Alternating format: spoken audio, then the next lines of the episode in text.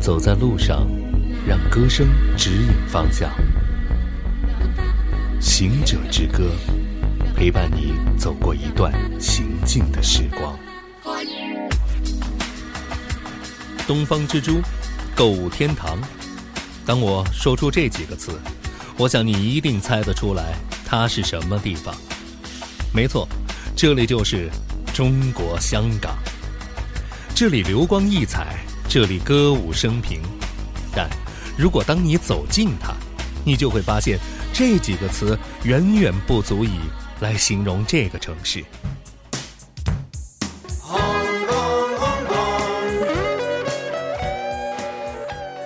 在街头上，用中英文书写的广告招牌随处可见，这是社会的流行文化。在地铁里，步履匆匆的上班族和学生们正争分夺秒地阅读新鲜出炉的报纸，这是与时俱进的一族。在港式茶餐厅里，热气腾腾的蛋挞和丝袜奶茶，这是香港本土文化的魅力。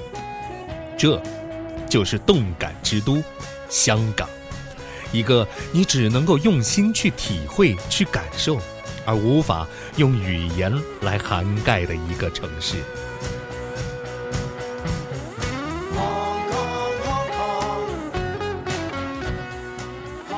香港给人的百变的印象，就也如同香港的歌手王菲留给我们的感受。一提到她。也许脑中就会闪现出他不苟一笑的表情和天外飞仙般的歌声。你一定也知道，他还有另外一个名字，叫王静文。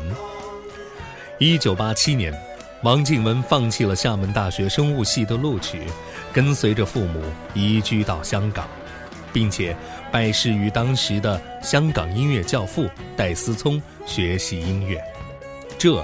便是他和音乐缘分的开始。